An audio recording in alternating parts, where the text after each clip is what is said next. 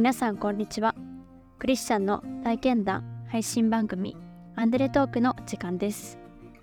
今日もこの番組を聞いていただけること嬉しく思います。この番組はいつだってあなたのために王のキリスト教会がお送りします。K さんは5人姉妹の末っ子です。お姉さんたちとお母さんによく世話をされて育ちました。小さい頃はお姉さんと一緒に教会へ通っていましたが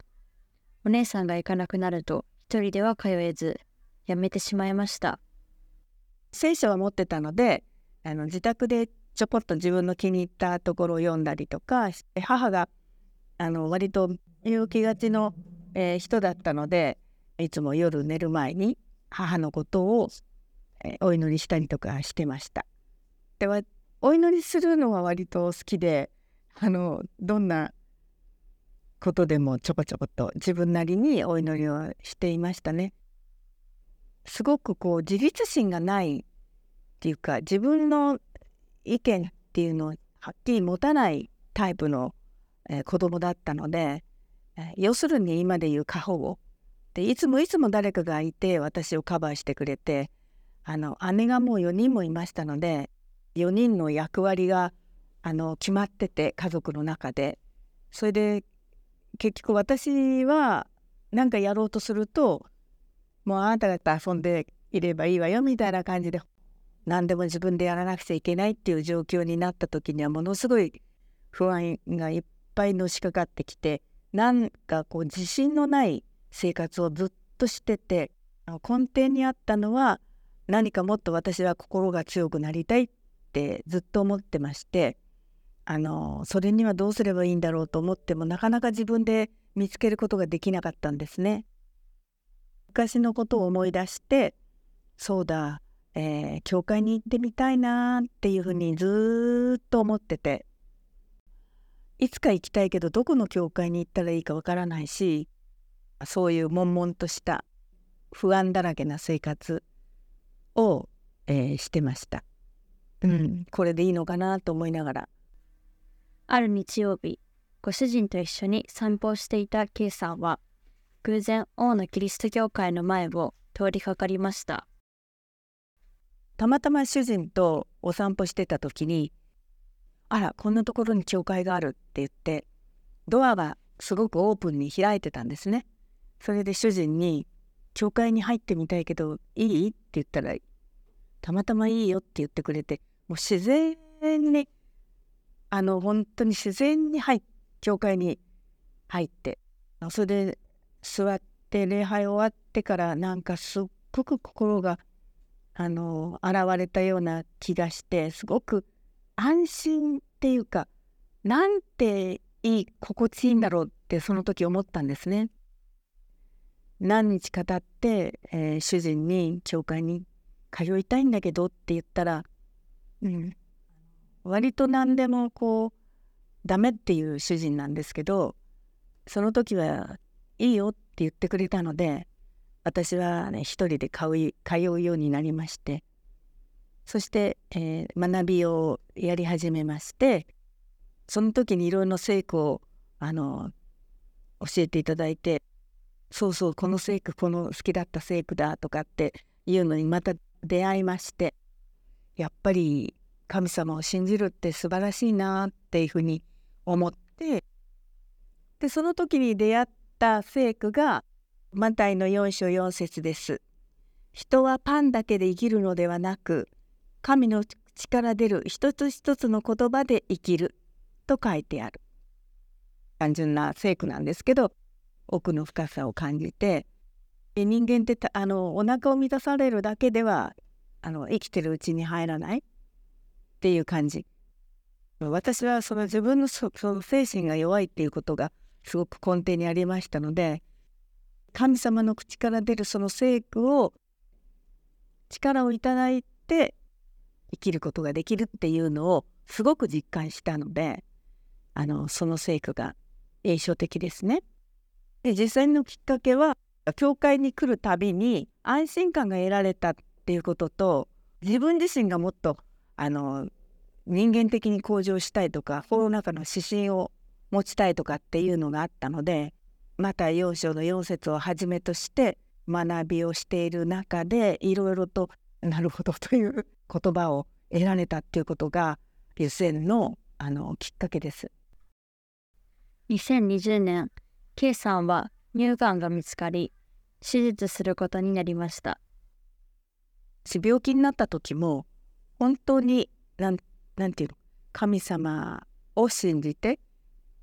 病院病院の先生も長い間私を見てくれてる先生でしたのでなあのいろいろ委ねることができたしすごく先生自身も私のことを尊重してくれて優遇っつっちゃおかしいんですけど、まあ、医療的な優遇ではなくねその状況においていろいろと親切にしていただいてでこれはやっぱり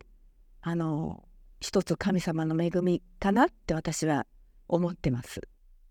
検査の結果とか手術の日に臨むこととかそういう時にもなんかな不安に思わなかった？怖いって思わなかった？当日点滴しながら手術室に向かうなんていう時もあんまり怖さを感じなかったっていう通は多分怖いですよね。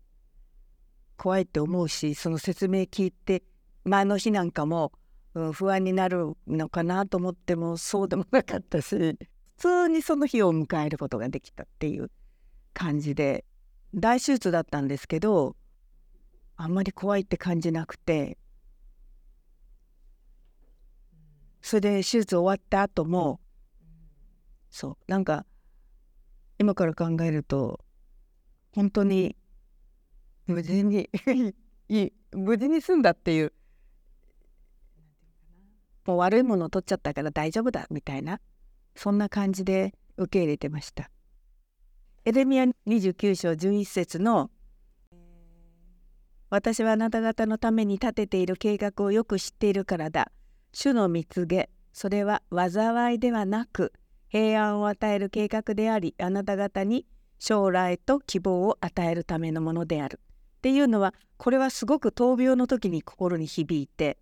私の今のこのあ手術っつったら一般的に苦しく、えー、災難な部分に入ると思うんですけどこれをこれは私に与えられて将来の希望をいただけたっていうことをすごく感じましたね。第一ペテロの5章7節の聖句で「あなたの思い煩いを一切神に委ねなさい」神があなたのことを心配してくださるっていう言葉にもすごく心にの規制に触れましたね。私あんまりねその人に優しくされたことが今までなかったのであの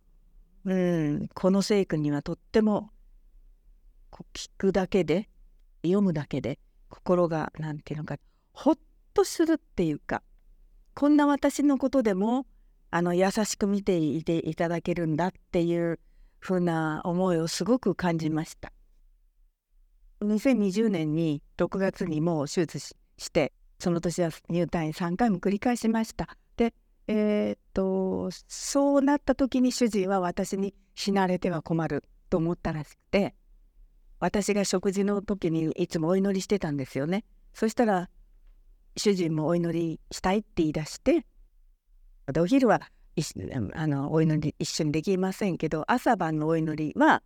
あの必ずしてますね。夜寝る時おやすみって言った時に主人が「あの今日も一日ありがとうございました」って言ってくれるんですよ。毎日彼の精一杯の感謝かなと手術してから3年元気に過ごしてます。で半年に1回とか1年に1回とか検査をしております。つい最近も8月の、えー、2日に検査の結果をお聞きしに行った時に今のところ大丈夫ですよっていうことをお聞きしてじゃああと半年後にまた検査しましょうねっていう話になるんですけどそうするとあと半年は頑張ってあと半年は元気に生きられるんだっていうふうに思う思うんですね。私はまあ今も家族のためにご飯作ったり息子夫婦の息子家族のためにもうご飯夕飯も作ってるんですね。そうすると私のできることっていうのはまあそういうことなんだからせっかく与えられた命なのでなるべく自分のこの周りにいる人を幸幸せっていうかまあ少しほっとしてさせてあげたいっていう思いがあってお嫁さんもフルタイムで働いてますし結構あの大変な時期って孫たちも高校生になってるのでよく食べるんですね。ですからちょっと1週間に1回ぐらいはほっとする時間を作ってあげたいと思って私はあの夕食宅配をしてるんです。もう私私たち夫婦が食べる分量よりも3倍も4倍も分量を作って 持っていくんですけどすごく喜んでくれて自分の周りにいる人を少しでも楽にさせてあげたいっていうのと私のビビたる力で、えー、私のできることをややらせていただくっていうかやりたい。私は受験する前より今の方がすごくあの自分自身で充実してる感じがすごくあるんですよ。それで今精神を病んでる若者たちもいっぱいいたりまあ若者じゃなくてもそういう方たちが多いっていうふうにニュースでよく聞きますよね。で私みたいに精神がやっぱり弱いものがあの聖書を学ぶことによって自分にこれでいいんだっていうふうに思わせてくれる聖句がたくさんあるんですよね。神様に委ねる心地よさっていうかそういうのも私も感じましたし苦しい時には神様がそばにいて助けてくれるっていう聖句もありますのであの悩んだり苦しんだりしてる方は是非聖書を学んでいただきたいなって自分の今の生活よりももっともっとより良い人生があるんだっていうことを認識していただくのが聖書に出会うことじゃないかなって 私は思ってますの。人生って楽しいことばっかりじゃなくてもういろいろと試練に向かわなくちゃいけないこととかたくさんこれからも出てくると思うんですね。でそうした時にあの心の安定を保つことがやっぱり一番いいんじゃないかってそれが一番重要じゃないかって思うんですね。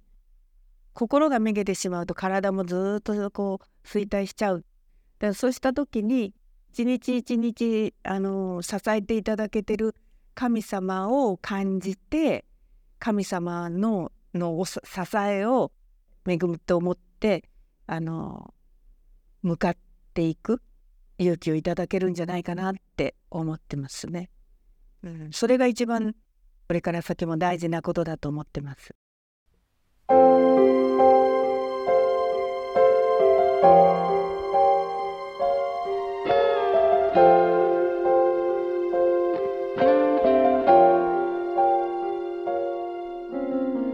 自立心がなく不安だった K さん。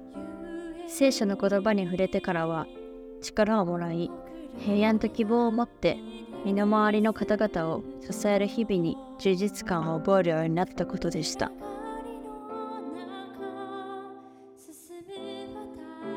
王のキリスト教会は地域に開かれたプロテスタントの教会です。最寄り駅は小田急線相模大野駅。北口から徒歩5分です毎週日曜日の礼拝にぜひお出かけください詳しくは大野キリスト教会ホームページをご覧くださいいつだってあなたのために大野キリスト教会でした。進む私が待ち望